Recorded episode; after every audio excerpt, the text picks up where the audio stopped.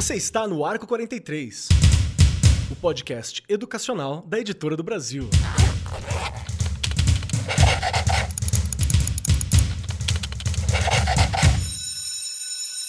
Saudações, saudações para você, querido ouvinte. Estamos começando mais um Arco 43 podcast. Podcast da Editora do Brasil, que eu sei que você adora, porque a gente está aqui conversando sobre várias coisas bacanas da educação. E hoje o nosso papo ele envolve o universo mágico dos livros. A gente vai conversar aqui com vocês sobre infância e juventude, sobre a importância de trabalhar com literatura na infância e na juventude. E como vocês já sabem, aqui, sentada à minha destra, me auxiliando como sempre, ela, a paladina da educação e que também ama livros como todas as pessoas, importantes para minha vida e como todos os professores que têm que amar livros, se você não ama, você tem um problema. O professor tem que amar livro e podcast. Já vou dar a dica. Perfeito. Né? Não é porque eu né, sou podcaster, mas é, é importante amar. Regiane Taveira está aqui falando perfeito pra gente. Como você tá, Rei? Tá tudo bem? Qual foi o último livro que você comprou, Rei? Já vou começar assim. Olha só, já começou aí me, né, dando um susto. Eu estou bem, não é? Claro, a gente tem que estar preparado aqui para nossa gravação de sexta-feira. Já falei várias vezes que a gente grava aqui na sexta, não é? E hoje com um tema aí super importante, que não é um tema fácil, que a gente já discutiu em um outro programa sobre a leitura, né? O quanto que a gente tem que se dedicar e entender a leitura, não é? Você me perguntou do último livro que eu comprei, eu vou falar para você que é um livro da Lígia Fagundes Teles. Eu adoro os contos dela. É, eles me fazem viajar, ficar bem, ter ideias. Olha eu. E aí foi o último, na verdade. Eu não tô com muito tempo para ler. Você fala, ah, você já leu todinho?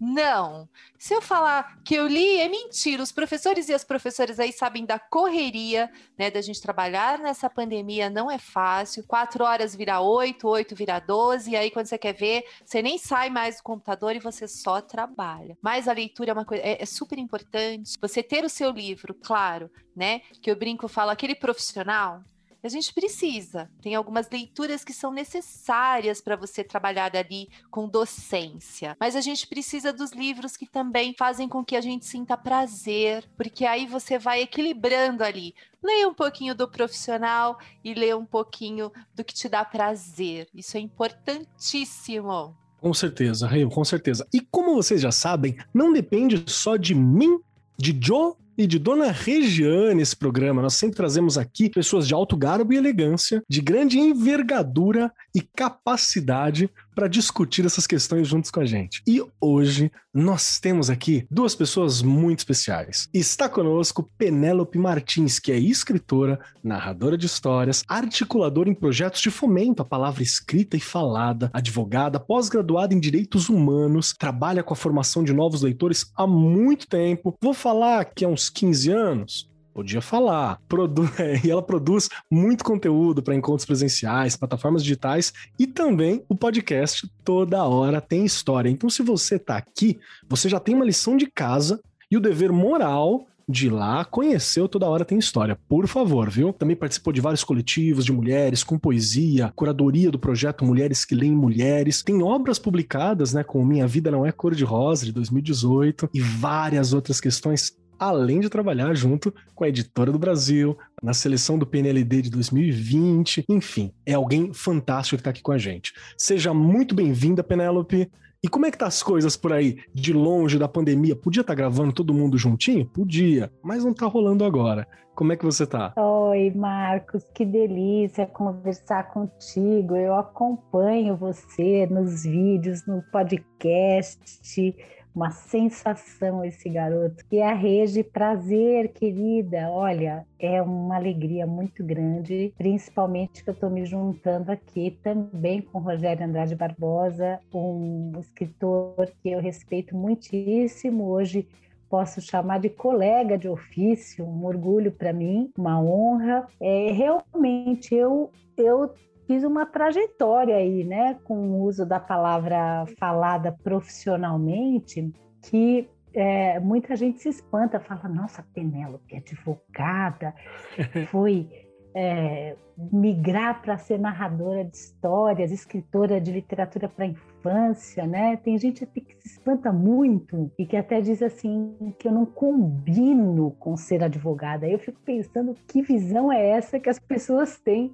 de um ser advogado, né? Talvez uma pessoa assim mais é, Sisudo, né? Linguagem técnica, falando em latim. Então dá essa assustada. É, falando em latim, falando um data máxima vênia no meio do jantar da família, né?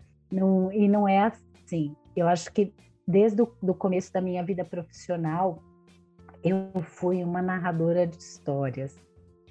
Eu atendia pessoas no, no, nos escritórios, que empresas que eu trabalhei, sempre com a preocupação que as pessoas pudessem escutar na minha voz uma interpretação daquilo que as angustiavam e que fizesse sentido para que os direitos fossem defendidos, né? Para que a gente não puder, não, não escapasse naquele momento de, de comunicação nenhum detalhe. E é isso que um narrador de histórias faz. O narrador de histórias ele, ele tenta se aproximar dos ouvintes, estar junto dos ouvintes. É uma relação muito horizontal, é uma relação próxima, uma relação é, coração a coração, olhos nos olhos, não é uma relação vertical, né? Onde uma voz lá do púlpito, na faculdade de Direito, escuta essa, Rogério, olha só que arcaico. na faculdade de Direito, a gente, a gente se posicionava na sala de aula abaixo do professor. Sim. O professor ficava num púlpito bem parecido com o que é uma sala de audiência, que o juiz senta numa posição mais alta. E, na verdade, quando a gente fala em direito, quando a gente fala em acesso à educação, quando a gente fala em cultura, nós temos que falar de um lugar em que nós estejamos todos no, no mesmo chão, né? no ombro a ombro. Então eu não sinto muita diferença não, viu, da Penélope que contava história em audiência para a Penélope que hoje conta história para crianças. O, o amor, a devoção é, continua comigo do mesmo jeito. Ai, que lindo. Muito obrigado. Que bacana. Bacana saber. Gosto muito de direito. Vou confessar aqui abertamente. Que bom! Acho muito legal umas estruturas do direito que tem. Tem uma mística, né? Uma estrutura, uma regra no mundo que é muito próximo dos conceitos místicos para mim. Assim. É que você Estou gosta de, de, mundo, dos né? jogos de, de RPG, de RPG, né? RPG, e exato, talvez as regras, o direito né? ele tenha realmente essa um pouco dessa mística do fazer justiça, né? De um, de um promotor ou de uma promotora que vai lá defende uma causa, ou um advogado, enfim, tem um pouco essa estrutura do jogo de detetive. com certeza. E junto com a gente para compor esta mesa aqui está ele que já foi citado, já foi citado anteriormente pela Penélope, que é o Rogério Andrade Barbosa, escritor, palestrante, contador de história, professor de literatura africana também, ex-voluntário das Nações Unidas na Guiné-Bissau.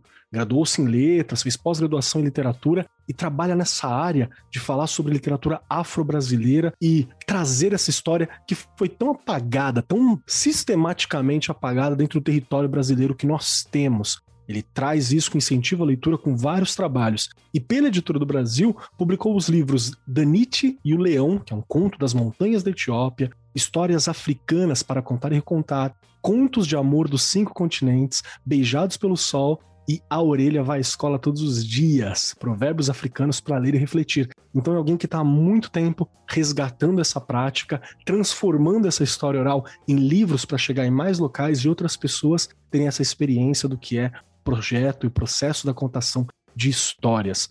Seja muito bem-vindo, Rogério. Já conversamos um pouquinho antes aqui sobre o nosso cárcere, né? Por causa da pandemia. Isso. Como é que tá as coisas por aí, meu querido? aqui no Rio tá, tá, tranquilo. Também já tomei a minha primeira dose, então espero logo tomar a segunda dose, né? Também. Então você também. Ah, que ótimo. E isso dá umas diríamos uma certa tranquilidade, mas não tanto, né? Que você ainda tem que tomar os devidos cuidados. Eu praticamente não saio, fico em casa lendo, escrevendo, vendo TV. Eu saio para caminhar, porque eu Precisa. gosto, saio para caminhar todos os dias cedo e fazer uma compra ou outra. Mas é bar, restaurante, cinema, essas coisas, não tem a, menor vontade de ir, acho muito estranho você ir de máscara. Agora, eu me sinto assim como se fosse personagem de um filme de ficção científica, né? Andando na rua, as pessoas de máscara. Essa era uma situação assim pela qual eu nunca imaginei é, passar. Pô, você citou meus livros, mas é, não devem ter te passado o último deles, que foi o meu lançamento Por favor, do fale passado, dele. que se chama o Sona, que são é, é, sobre um povo de Angola que eles contam histórias ao mesmo tempo em que eles vão desenhando na, ah, na areia. Esse é o meu último livro pela, pela Brasil, que é uma forma assim muito peculiar de contar histórias. Eles vão desenhando os personagens na areia e vão contando as histórias, e que é uma arte efêmera, porque depois que eles apagam, os mestres, que são apenas os homens mais velhos que dominam essa técnica, eles apagam, eles não querem que ninguém copie, entendeu? Isso é uma coisa deles. Então eles guardam aquilo tudo de cabeça, quer dizer, não só as histórias, mas também os desenhos. Essa área da literatura oral africana eu já venho pesquisando há muito tempo, é, desde quando eu retornei da Guiné-Bissau, um país onde eu trabalhei durante dois anos como professor. E quando eu voltei ao Brasil, me chamaram também para dar aula de literatura africana. Na época não tinha quase ninguém que lidava com essa temática, e aí eu resolvi escrever um livro infantil. O livro saiu, fez muito sucesso, e você começa a ser convidado para visitar escolas, dar palestras e não só escolas, feiras de livros, universidades, essas coisas todas. E o meu primeiro livro, que era mais voltado para o público infantil, que era, so, era sobre contos tradicionais africanos, então, às vezes, eu visitava a escola e as crianças me perguntavam: ah, conta uma história, não sei o quê. E eu passei a contar. Quer dizer, eu, eu nunca fiz curso, mas eu sempre tive muita facilidade, eu sempre gostei de teatro, fiz teatro amador muito tempo, na faculdade também. A voz também sempre me ajudou, ajudou bastante, né? Que eu tenho uma voz, uma voz forte, sonora, né? Uma coisa que eu puxei de meu pai.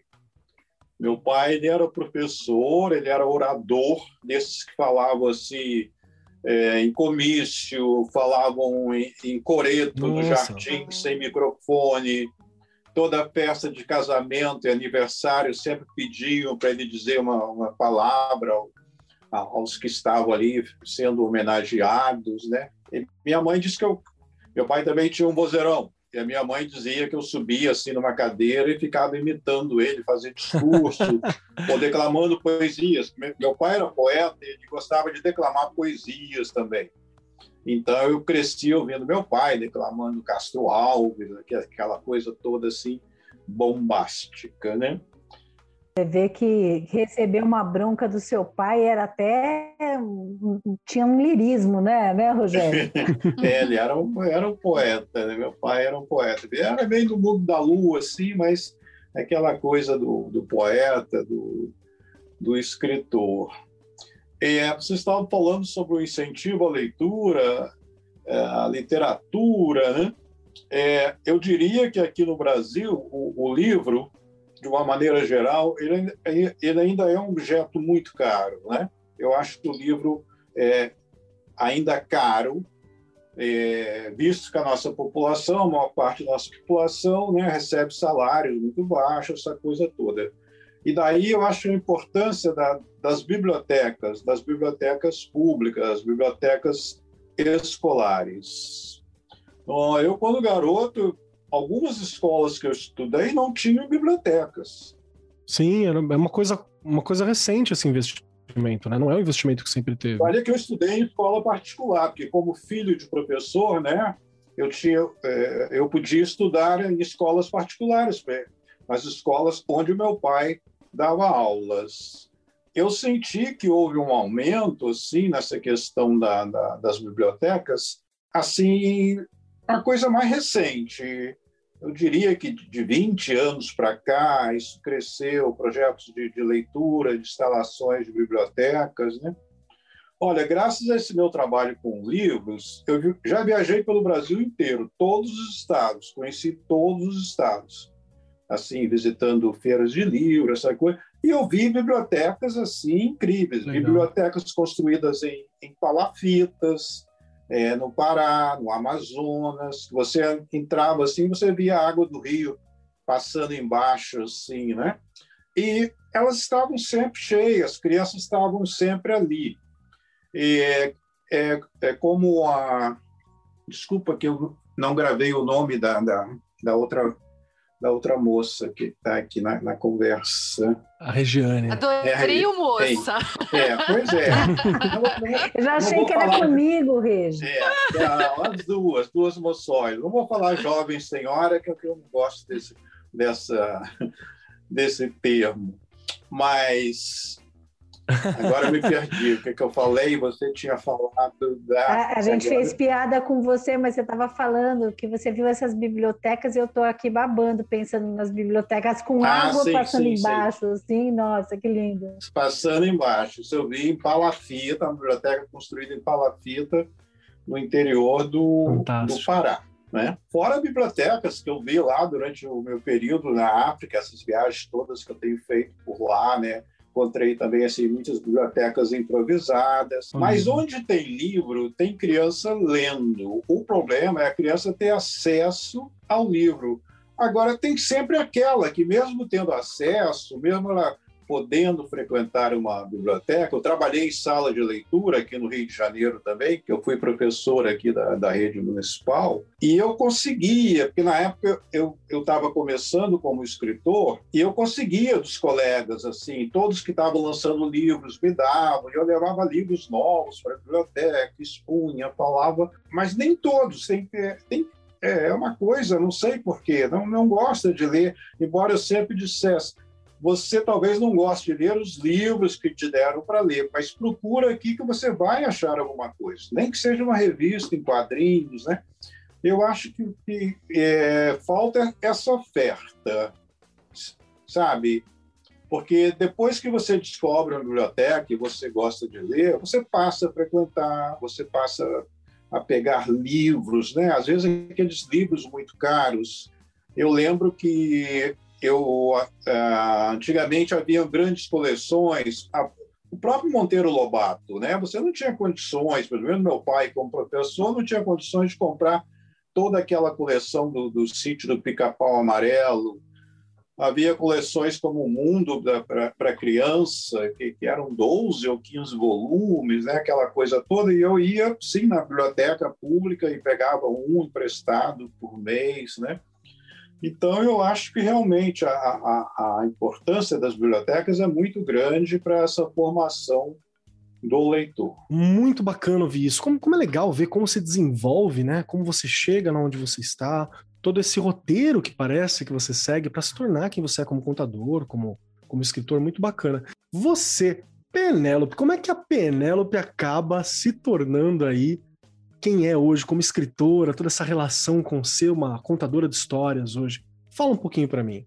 Eu também fui uma criança que frequentei biblioteca e do lado da minha escola tinha uma biblioteca é, municipal, que inclusive é a biblioteca é, de carinho do escritor Manuel Filho, porque o Manuel Filho também é de São Bernardo, e tem, plantaram até um IP amarelo lá com, em homenagem ao, ao Manuel Filho, porque tem a carteirinha ah, de quando ele era pequeno e frequentava a biblioteca. É um autor, né? E eu fiquei morrendo de ciúmes, obviamente, porque eu frequentava aquela biblioteca. Acho injusto, quero deixar registrado nesse podcast. Acho injusto isso. Tem que plantar um IP roxo do lado do amarelo, que é em minha homenagem, não é? Porque dois IP. Eu, eu acho que a gente tem que fazer esse abaixo assinado Concordo. Vamos fazer esse abaixo assinado. Mas é, a, a, biblioteca ali de São Bernardo foi, foi muito é, importante para mim, porque, como o Rogério disse, na, na, naquele tempo, em 1822, né? Mas, naquele tempo, quando eu era pequena, naque, na, naquela época, eu queria muitos livros, mas é, não dava para comprar, né? E Sim. então tinha que fazer um, um bem bolado ali, é, encantava os meus pais às vezes para comprar um ou outro, né? Para entrar no orçamento, mas a biblioteca era um negócio mágico, porque você levava os livros, não pagava nada, e sempre é. tinha livro, né? Nunca acabava. Era, é, não, você podia ficar indo lá todo dia, é, território, de, ainda mais para uma criança, né? Já experimentou voltar para um lugar que você é. frequentava criança, para você ver, rever, né? Porque a gente achava tudo gigante, né? E, é um tesouro, fiquei... né? Para quem gosta de é ler, é descobrir um tesouro. É, é um tesouro. É um tesouro infindável. Perfeito. Regiane Taveira, uma perguntinha bem simples para você. Qual foi a tua relação com biblioteca? Como é que foi para você a tua relação com livro, com biblioteca, já que a gente está contando sobre isso aqui? Nossa, que delícia, Keller. Me faz assim voltar num momento em que as escolas não disponibilizavam muitos livros, não é? Ainda a gente sabe que há muitas aí pelo Brasil que não tem uma boa biblioteca, mas hoje a gente tem um pouquinho mais. A gente sabe que tem, a gente avançou em algumas coisas, né? No decorrer aí se a gente for pensar em escola, a gente avançou. Há muitas coisas que precisam ser melhoradas, mas há muitas que estão ficando melhores, né? E eu, eu, eu, ia à biblioteca, eu lembro, perto da estação Jabaquara, olha isso. e quais os primeiros livros que eu pegava ali, entrando na adolescência, sabe aquela coisa assim, né? O que, que eu gostava de ler? Olha isso. Coisa sobre mapa astral. Eu queria entender Ai, daquilo. e era muito engraçado porque eu lia, aquilo me aguçava a ler outras coisas, claro. Com né? certeza. Né? Por isso que é importante uma biblioteca. Porque parece que você vai ali e pega só um gênero. Não, quando você quer, quer ver, você já está lendo outros. Até porque, dentro de uma biblioteca, você tem sempre alguém perto tem as mesas ali, e você começa a interagir. Oh, o que, que você está lendo? Nossa, é bom! Olha isso, né? Olha só, Regiane é aquela que quer conversar na biblioteca, é isso mesmo que eu tô entendendo? Filha, eu converso tudo quanto é lugar, não tem jeito, não. eu levava cada bronca que você não faz ideia, né? Porque pensa, Regiane estudante, não parava de falar, não é? Mas essa relação foi muito boa. Aliás, né? Hoje a gente tem muitas é, bibliotecas que a gente fala ambulantes, não é? Vão nos bairros. É, e dá para fazer, né? Dá para fazer, para levar para as pessoas que estão mais distantes, que não têm acesso. Basta você colocar alguns livros aí dentro de um carro, enfim, e você consegue levar para quem não tem acesso. E isso é super importante, porque a gente sabe que a leitura é mais do que necessária, não é? Perfeito. Nossa, eu adorei ouvir esses papos sobre biblioteca, porque para mim sempre foi um palácio mágico, assim. Eu entrar, entro até hoje numa livraria, numa biblioteca, eu acho um local fantástico, eu me perco em livro. Tem uma livraria muito bacana aqui em São Paulo, lá na Paulista, que todo mundo conhece, que eu nem sei se está aberta por causa da pandemia, mas que eu adorava ficar lá, me perder lendo alguns livros e visitando alguns desses mundos. A biblioteca da escola é sempre um lugar que eu respeito muito e que eu faço questão de levar aluno para lá, de fazer sarau lá, porque não é só os livros também. Tem que ter a, o costume de se relacionar em ambientes com livros. Acho que isso é bonito, tem um, um apreço estético, então para mim é, é essencial. Gosto muito, tenho muitas experiências. Inclusive, o meu primeiro livro, não me orgulho, o primeiro livro especial para mim foi História Sem Fim, que pertenceu à biblioteca algum dia e veio parar na minha mão. Não vou explicar como, mas é isso aí. Para mim foi muito importante na época ter esse acesso a esse livro. Eu fui gostar de ler porque a minha família era de não leitores, mas de pessoas que amavam a palavra. Então, contar história na minha família era arroz com feijão, sabe? cantar, gente, não vivi nenhum almoço de família que não terminasse com roda de violão e caixinha de fósforo para fazer batuque. Ai, que delícia. Então, assim, foi, a minha infância foi recheada da gente sentar em roda e uh, cantar, cantar. E eu ficava criança, assim, desde muito pequena, escutando as letras. Imagina, eu cresci no, entre dois é, jeitos de falar a língua portuguesa, porque meu pai é português, e minha mãe é, é brasileira, né? Era porque faleceu. Mas eu cresci nessas duas casas, então eu escutava aquela língua que era a mesma e que Sim. era tão diferente para mim. Enquanto criança, eram dois idiomas distintos e as palavras entravam, as palavras entravam, eram histórias. Então, assim, quando eu fui para os livros, eu levei a minha família inteira. Então, acho que o afeto é uma ponte realmente muito potente para que a gente se apaixone por qualquer coisa que seja. E com os livros não é diferente. Acontece que a gente não tem uma tradição no Brasil de proximidade dos livros, né? Os livros eram realmente para as classes ricas, abastadas, a gente não tem essa tradição de proximidade e acaba que a escola tem que rever sempre as posturas com relação ao, ao livro literário, porque ele é oferecido muitas vezes como lição de casa. E aí é chato, porque né, você fica Pô, maçante. É chato pra caramba. É. Ao contrário da, da Penélope, eu fui criado numa casa eu diria, literalmente rodeado de livros. Como Ai, meu pai delícia. era professor, então na minha casa havia muitos livros. Meu pai lia muito, então tinha todos os clássicos, aquela coisa toda. E minha mãe gostava muito de ler também, romances, essas coisas todas. E acho que quando você é criança, você cresce numa casa é, que você vê que seus pais estão sempre com aquele objeto na mão, né? Aquele objeto deve ser deve ser interessante, né? É o afeto, né, que a Penélope estava falando, né? Você vai puxando o afeto. Então, desde cedo me passei a interessar.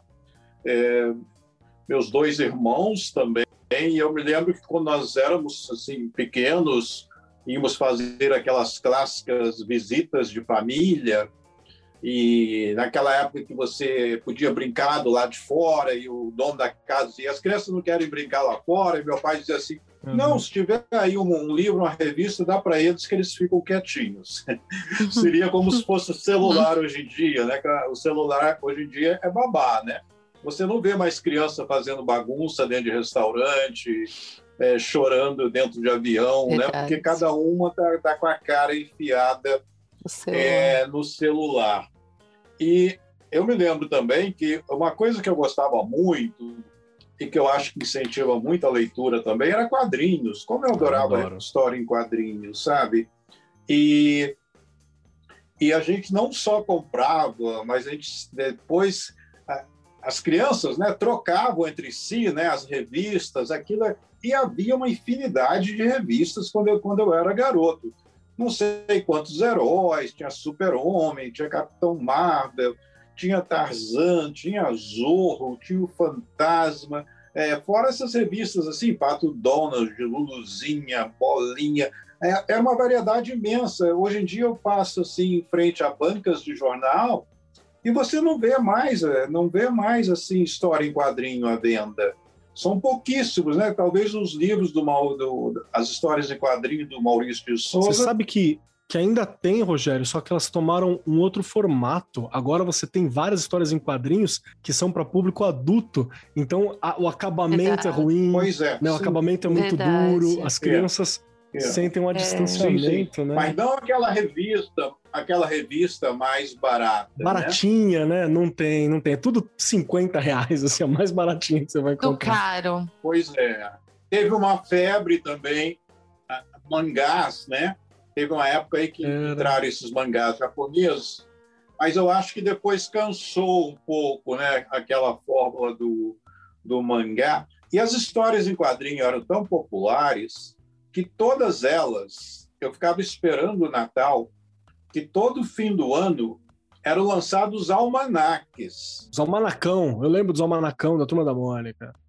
Era um almanaque, você tinha um almanaque do Pato Donald, você tinha um almanaque do Tarzan, né? Uma história em quadrinhos tinha geralmente 30 páginas. E o almanaque de fim do ano, ele vinha com, com 100 páginas, sabe? Aquilo era, era um sonho, você esperar o fim do ano para comprar o, o almanaque daquele personagem que você gostava mais, né? É, mas você sabe, Rogério, que essa, essa sua recordação de banca, a minha mãe, ela tinha uma loja no, no bairro que, que eu cresci, uma lojinha de roupa e na frente da, da, da, da loja da minha mãe tinha uma banca de jornal.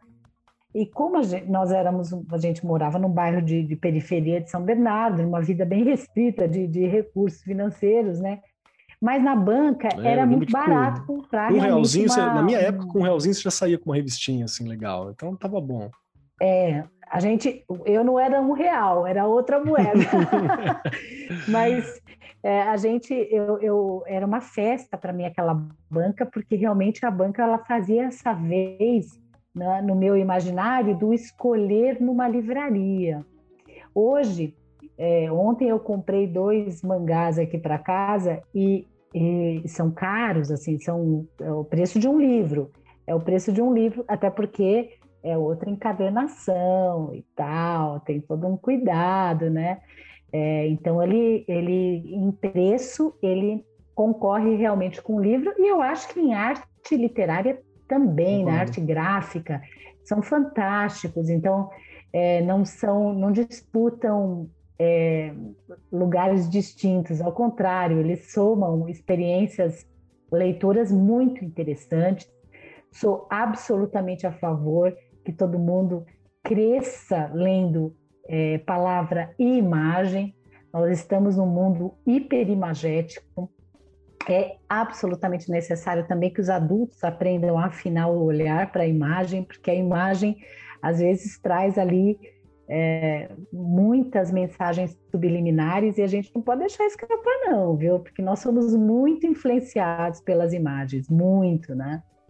Então eu, eu acho que é, isso também é um gap que a escola tem que é, Saber lidar. Falando para professor, para professor especificamente, que eu acho que a escola também tem que pescar aí, é, que a gente faz uma transição na literatura para a infância, né? Então vamos pensar assim, até falando no, no, na linguagem pedagógica, que a gente vai chegando até os últimos anos do, do Fundamental 1, a gente tem um, uma facilidade maior em capturar as crianças e em algum momento, na transição pré-adolescência e quando entra no, no, Fundamental 2, a gente vai tendo uma evasão de, de leitores. Uhum. Né? E por que, que isso acontece? Eles estão hoje uma geração ultra antenada em, em multilinguagens, e aí, de repente, você quer esvaziar essas linguagens e oferecer uh, somente, não é o problema do livro ter só texto. Eu leio um livro só de texto feliz da vida, mas é o problema de achar que só pode ser lido assim, né? De restringir a experiência de leitura a uma única linguagem. E nós somos múltiplos, inclusive nos sentidos. A gente é, é, é, precisa dessas é, várias possibilidades. Né? A gente tem falado tanto de diversidade, de pluralidade, e nas experiências com a leitura não pode ser diferente. Eu acho que a gente tem que continuar impulsionando com imagem, impulsionando com cinema, impulsionando com música, impulsionando com experiências é, com, com, a poesia, com a poesia falada, com o rap. É, os slams hoje, né? Que é uma forma de rap ativo, né? Com o ambiente. Cara, ó, olha que coisa mais maluca, Marcos. A gente fala que é um país que não lê. As, né, várias pessoas repetem isso e eu tenho streamlix, porque eu falo, cara, quanto mais vocês falam isso, pior fica o nosso cenário. Vamos falar o contrário, vamos falar que nós somos um país que lê não necessariamente o livro, mas a gente lê com outras, com outras linguagens. E aí você vai para a periferia, a poesia é um gênero que o pessoal fala, pô, poesia é difícil, pô, poesia na escola, ai não, poesia... É, tem toda aquela coisa com, com, a poesia, eu sei, porque eu escrevo poesia, fica assim, ah, ninguém vai querer publicar isso, não sei o quê. Aí você vai para a periferia e você vê Agora não na, pandem na pandemia, mas eu cheguei a ver cenas assim. Cara, centenas de pessoas na rua dizendo poesia em voz alta, fazendo. É... Batalha de rima. batalha, fazendo batalha. E é com poesia, é com linguagem, e, e é com poesia com total protagonismo, porque gente que escreve os próprios poemas e que, na medida em que vai se envolvendo com esse universo, vai melhorando, vai afinando o instrumento. A gente vai afinando os nossos instrumentos, né? Então, eu acho que fica assim muito urgente que a gente perceba que ao longo de toda a vida escolar, inclusive na, antes do vestibular, inclusive na universidade, a gente não pode abandonar a imagem, a gente não pode abandonar o som, a gente não pode abandonar o corpo na leitura, a gente tem que entender a arte nessas várias formas de linguagem e a literatura, é, a palavra escrita, né, na literatura é uma delas. Ela vai somar uma experiência aí. Eu acho que essa é uma das mágicas da contação de histórias, né? Porque você trabalha com ela, é o corpo fala, né? Quando você está ali, o corpo tem entonação da voz, onde você posiciona, para onde você vai, o que você quer dizer. Tudo isso tem alguns, algumas questões assim que dá uma vivacidade para aquele texto que está colocado ali. Mas antes de falar sobre isso, eu quero que Dona Regiane Taveira, que está aqui quietinha hoje, Rê, me ajuda aqui a pensar. Você sempre trabalhou com formação dos professores, é algo que você já é notoriamente conhecida pelos nossos ouvintes, né? E também aqui no podcast. O que, que você acha da formação de professores voltadas diretamente para a leitura, a contação de história como parte desse processo? É importante essa questão? Antes eu, eu estou me coçando aqui, né? Porque falando de formação, eu não consigo, né? Como trabalho com formação de professores, escutando tanto o Rogério quanto a Penélope, a gente não pode deixar de falar, que a gente sabe que né, a gente tem aí as nossas ouvintes e os nossos ouvintes que ainda estão estudando para serem professores, né? Para desenvolverem esse ofício aí pelo resto da vida. Lembrar que oralidade e conteúdos, né? Que oralidade e leitura são conteúdos. Então, tudo que você precisa desenvolver ali, você precisa planejar, não é? É óbvio, a gente vai ter aluno ali, como disse o Rogério, que vai gostar, você pode dar uma infinidade de coisas, ele não vai gostar de ler, né? A gente que trabalhou e trabalha nas escolas aí da periferia, não é fácil. Lembrando aí um pouquinho dos quadrinhos, fica muito fácil, e eu fiz isso nessa última escola que eu estava, é, você faz uma campanha e você consegue muitos gibis com empresas gigantes, tá? Você liga, pede, então não é impossível, porque gibi tá caro mesmo. Você não consegue ir a uma banca e não gastar menos que 30 reais. Tô falando porque passei por isso esses dias. E para comprar gibi fininho, tá? Não é aquele grosso que vai ter um monte de história, não. A criança lê num segundo. Então, o importante é a gente pensar sempre que eu vou ensinar alguém a ler eu aprendo também ali ao mesmo tempo, claro, como diz Paulo Freire, mas eu preciso entender o que esses conteúdos não é? O que, que, eu preciso ensinar nestes conteúdos? E ler, a gente precisa ensinar a criança ali a fazer inferência, antecipação. Ele precisa compreender o que ele vai ler. Não é só letramento. Há coisas que são ali super importantes, porque eu só vou conseguir fazer com que alguém goste de ler se eu entender o que é leitura, se eu for um leitor. Eu brincava muito lá na escola, prof, né, no começo do ano, quais os livros que vocês leram? Né? Nos últimos dois meses. E eu escutava muito, assim, aqueles, né? É, não, eu não li, eu não consegui, não sei o que. Gente, eu só ensino alguém a ler se eu ler. Sim. Eu só ensino alguém a escrever se eu souber escrever né? Não dá para ficar sempre copiando as coisas. Então já fica a dica aí, né, para os nossos professores e para as nossas e isso vale para tudo, né? A gente isso. falou sobre projeto de vida pra aqui, não adianta você falar sobre pra... projeto de vida se você não tem um projeto de vida, você não vive aquilo, você né? não a aula tem, é para você também, né? né? o aluno percebe, não é? Até porque para você fazer uma leitura, você precisa é, ter entonação, entender aquela história. Não adianta, gente, o que, que eu vou ler para os meus alunos hoje? Não, né? A gente já tem um projeto aqui na rede que é leitura todos os dias pelo professor. Então, todos os dias, desde que entrou o Ler e Escrever aqui na rede, a gente tem leitura. Então, desde 2007, a gente tem aí uma programação de leitura. Então, só para a gente pensar aí um pouquinho, que é, né, é importante, mas eu também tenho que ser o modelo. Não adianta eu só falar, não é? Perfeito. A Editora do Brasil tem uma coleção maravilhosa que se chama Toda Prosa, E tem a outra coleção, Rogério, teu livro. É Beijados é uma... pelo Sol. O Beijados pelo Sol também está numa coleção, não está? Está numa coleção, sim. A coleção Sete Chaves, a coleção de literatura infanto-juvenil, né? Da, da Editora do Brasil. Que é bem bacana, porque tem muito mistério, tem coisas de descobertas. Eu acho que vale muito a pena olhar que é muito representativo para essa idade, né? Olha, vou falar uma coisa para vocês, minha gente. A editora do Brasil no juvenil está batendo um bolão. Um bolão, porque você pega os livros, é um registro de literatura contemporânea. Eu acho que daqui a uns 20 anos, muita gente vai olhar para essas coleções e vai falar: Ah, eu li esse, eu li perfeito, esse. Perfeito. Tem um poder na literatura que a gente às vezes fala pouco nós falamos muito sobre a visitação a outros mundos. Acho que isso é muito legal, né? A imaginação, as fronteiras, você estende a sua mente para outros locais. Mas tem um ponto que a gente fala menos do que devia, que é o prazer de você olhar para algo e você se identificar nele. Você vê ali parcelas de você sendo representada, que é a representatividade no fim das contas, né? Eu, eu vou dar um exemplo. Tem um livro de fantasia, eu gosto muito de fantasia, tem um livro de fantasia de um, de um, querido amigo meu, Felipe Castilho, aquele abraço, Felipe, chamado Ordem Vermelha.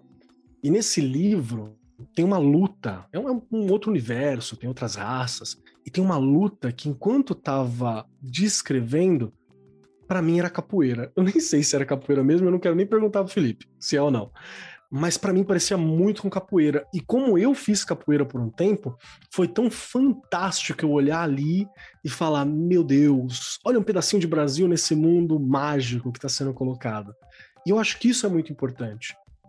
E o momento em que nós estamos, com bastante autores, né, com bastante produções aparecendo, você permite que várias pessoas de vários locais, de várias realidades desse Brasil gigantesco, possa bater o olho e falar: eu estou aqui. Né? Eu não estou só consumindo algo que é distante, que é num, num outro universo. E mesmo quando for, por serem autores brasileiros, muitas vezes você tem um pouco da tua realidade ali colocada. Faz sentido isso que eu estou falando? Não existe um tipo só de infância. Sim. Não existe só um, né? Tem, tem aí, olha, a infância ribeirinha, por exemplo, a infância do, é, de um ali num povoado ribeirinho, é completamente diferente da infância um, das crianças que crescem na, na, na, na cidade de São Paulo. É diferente, não tem como, é outra vivência. E hoje você encontra livros que dialogam com essas diferentes infâncias. Então isso é mágico, porque aí esse garoto de São Paulo, que está ali no meio, andando entre o MASP e o Trianon, ele pode ler e mergulhar no, no, no, Amazonas, conhecendo a infância dessas crianças, né, de, de, de povoados ribeirinhos ou, ou de é, aldeias indígenas que ele é, não, não tem como vivência. E, é, e o contrário também é verdadeiro, né? Essas crianças, Penel, como você disse, por exemplo, as ribeirinhas ali ao longo do Rio São Francisco, elas convivem é, oralidade, né? Ela sabe muitas histórias. Eu fiz uma pesquisa de um mês ao longo do Rio São Francisco, eu subi o Rio São Francisco todinho, e a pesquisa era recolher justamente histórias com, com crianças ribeirinhas, em cidades pequenas às margens do Rio São Francisco. E elas me contaram uma infinidade de histórias, sabia tudo. Cobra d'água, minhocão, o caboclo d'água, e elas não só contavam, e eu me lembro assim que, que elas diziam sereia, sereia, elas gostavam de contar muita história de sereia. Eu dizia assim: Você já Muita viu sereia? Água, né? É, você já viu sereia? E ela dizia assim: Eu não, mas minha mãe viu. Certo. então, elas tinham, essa, elas, é, elas tinham essa afirmação assim de, de de ver essa coisa toda assim. Então, a, a criança ainda no, no interior, ela ainda convive muito com a oralidade, que, é uma coisa que se perdeu na cidade grande, né? Foi. Esse hábito de, de, contar histórias, né? Mas, é, pelo interior, é, você ainda encontra é, é muitos contadores de histórias ainda, né? É, é, é engraçado que isso se repete também, por exemplo, no continente africano, que, que, é permeado pela oralidade, onde a contação de histórias é sempre muito forte, mas mesmo na, nas capitais, nas cidades maiores, como Luanda, capital de Angola, as crianças que já têm acesso assim, à televisão, já têm acesso ao celular, elas já não contam histórias como as crianças no interior. Tanto que nas minhas pesquisas, eu peço sempre para visitar escolas no interior. E é lá que você vai encontrar as crianças ainda mantêm aquele hábito de ouvir histórias, né? E elas sabem muito. Mas isso é um fenômeno mundial, tá? As cidades grandes, é... até essa questão da segurança, né? Onde é que você vai reunir um grupo de crianças embaixo de uma árvore, né? Ou mesmo numa praça para contar histórias, né? Essa experiência do, do espaço público vai sendo restringida, né, né Rogério? É. A gente faz isso em feira de livro, né? Essas feiras de livro só é. em praça, aquela coisa toda. Mas isso vai se perdendo muito. Mas você sabe que tem uma coisa que me preocupa, assim, com relação à cultura popular, né? As tradições populares e tal, é, que é esse, além do fenômeno do, da tecnologia, né? Que não chega ainda em todos os lugares, a gente sabe disso, não chega. É, em por, por, por, por questões de recursos também. É, mas o que me preocupa mais são esses, é, esses momentos que a gente vive de é, restrição de visão de mundo, vou chamar assim, né? Como, por exemplo, é, uma determinada religião começa a dominar uma área e aí começa a, a peneirar as narrativas, ó, oh, isso não pode, isso é do mal, isso é, né? Então, eu, eu tenho uma amiga que fez durante muito tempo projetos é, com oralidade ali no, na região amazônica, e ela é, me relatava que muitas vezes escutava isso das crianças. Ah, eu não posso mais contar essa história, não, porque esses seres assim, boto, sereia. Encantados, isso né? é, não Isso é coisa é, do, sabe, né? Do ah, diabo. Pior ainda, era, é. era como se fosse uma, uma inimizade mesmo. Você estava é... demonizando essa figura, né? Demonizando. isso é terrível, isso é terrível. Figuras, demonizando figuras, gente, que são. São tradicionais, né? São Não, parte da cultura. São, né? E que são da fantasia. Exatamente. E que são da fantasia, né? Rogério, Marcos, Regis, vocês vão ficar passados. Eu fui contar a história uma vez, no auditório, e quando eu entro nesse auditório, 300 crianças afoitas, enlouquecidas para eu contar a história, e a coordenadora da escola me pega assim, saindo da coxinha, que era um teatro, né? Saindo da coxinha, já indo para o palco, ela me pegou e falou: Ai, eu esqueci de te falar a sua, a sua história é, parece que tem um duende né, na sua história. Eu falei, tem, realmente tem. Quê? Ela, ai, não dá para você trocar esse personagem? Ah. Aí eu falei, Co como assim? Não, não entendi, eu juro que eu não entendi.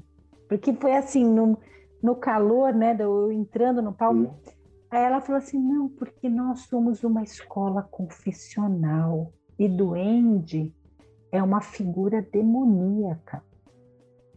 E aí eu peguei e disse para ela assim, querida, vamos fazer um exercício aqui. O que, que vocês fazem com o Monteiro Lobato?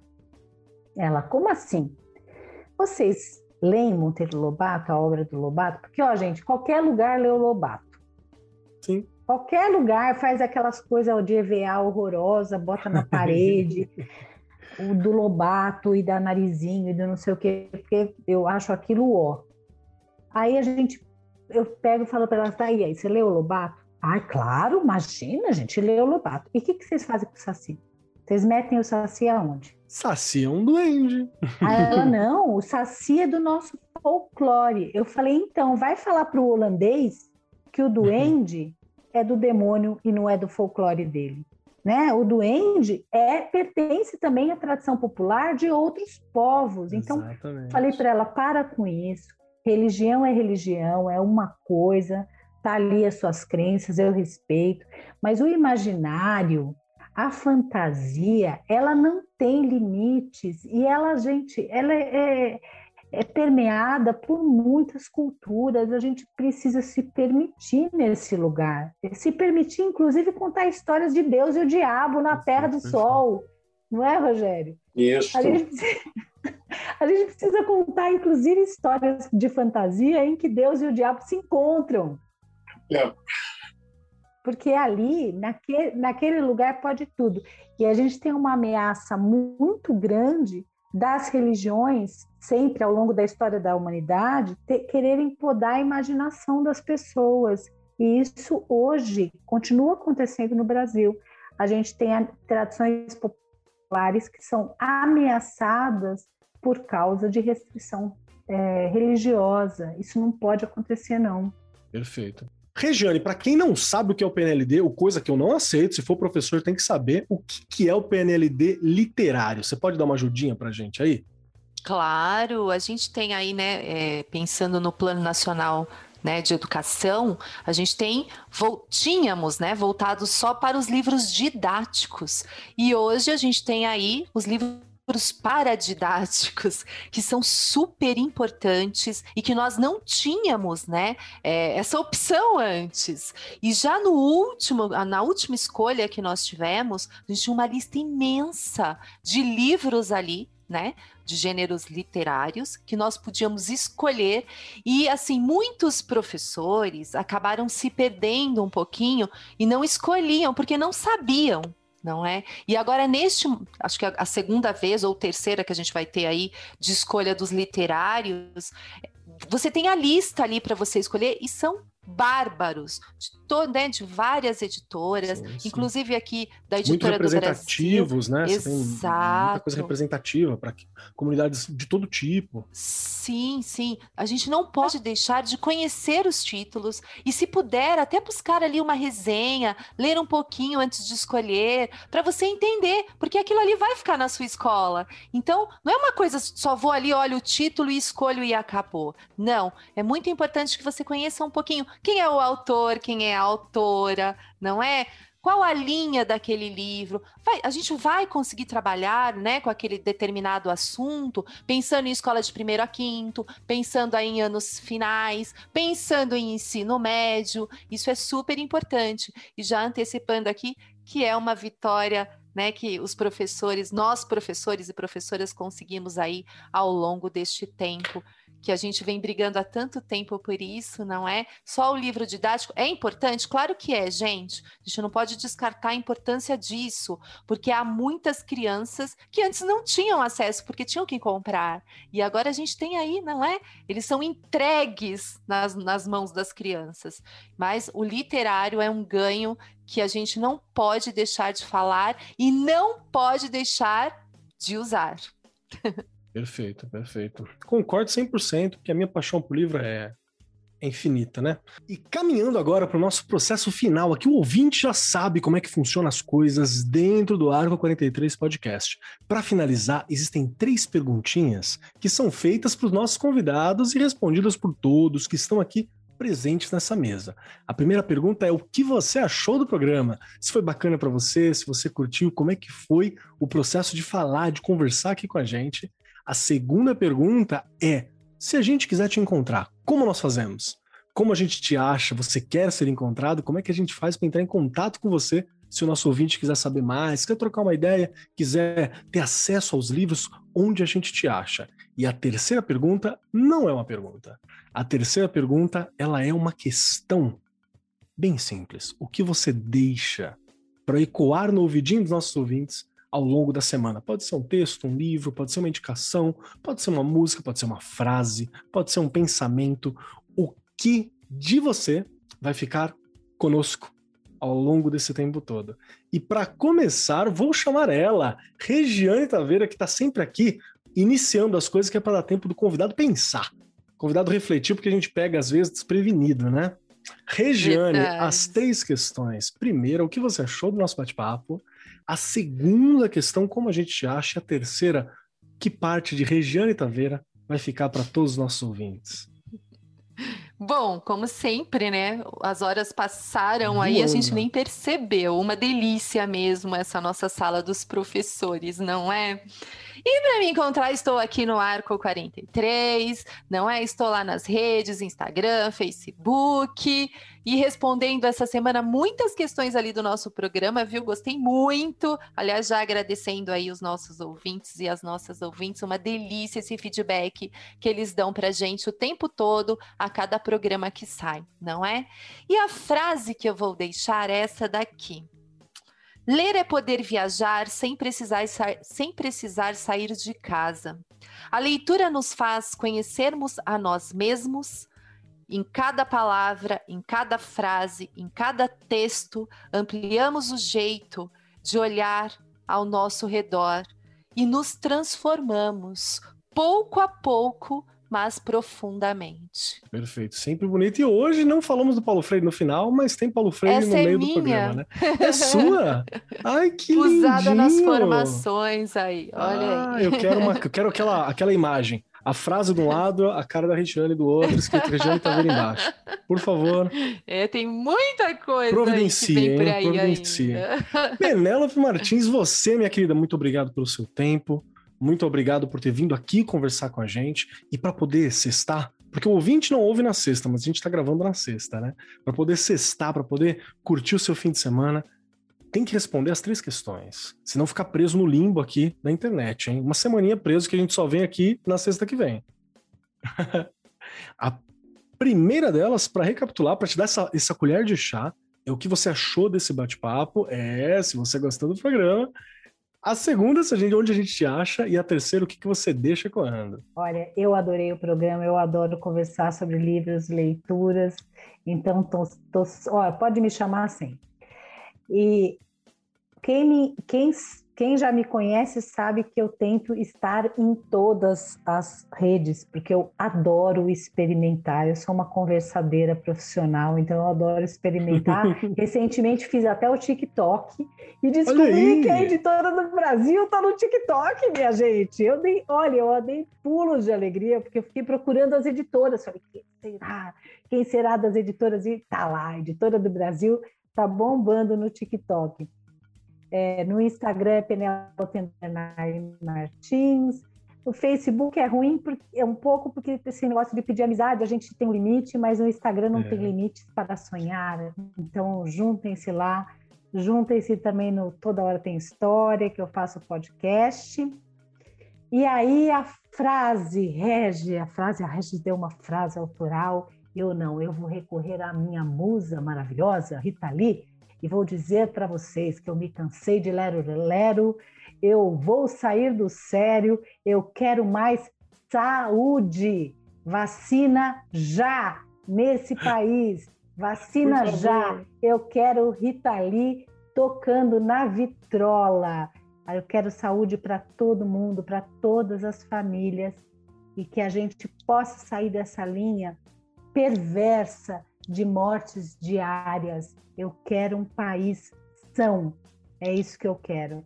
Um beijo, adorei vocês, viu? Obrigada pelo sextou. E eu que agradeço. E o meu bracinho tá aqui, esperando, esperando você. O beijinho da vacina, tá aqui, ansioso.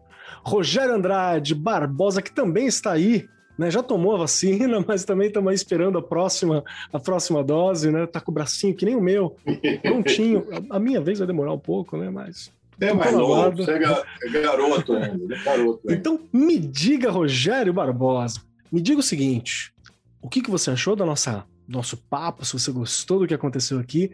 A segunda questão: como a gente acha o Rogério? Como que eu faço para entrar em contato para ver as coisas do Rogério? O Rogério quer ser encontrado? Também tem essa questão.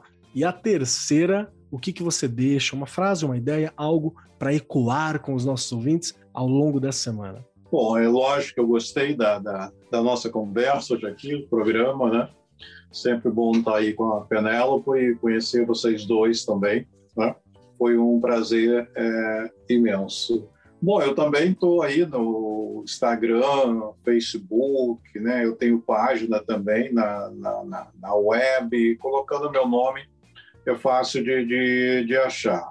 O, o Facebook, eu, eu, costumo aceitar amizade, sim, mas eu sempre peço para a pessoa se identificar, que muita gente pede amizade, aí você entra na, na, na, na página da pessoa não tem nada dela. Ela não coloca uma informação, que, o que, que ela faz, quem é ela. Como é que eu vou aceitar uma pessoa assim? Se eu não sei quem é, o que ela faz. Agora, se a pessoa diz, não, eu sou professora, eu sou uma bibliotecária, eu sou alguém ligado à leitura, sou uma contadora, um contador de história, né?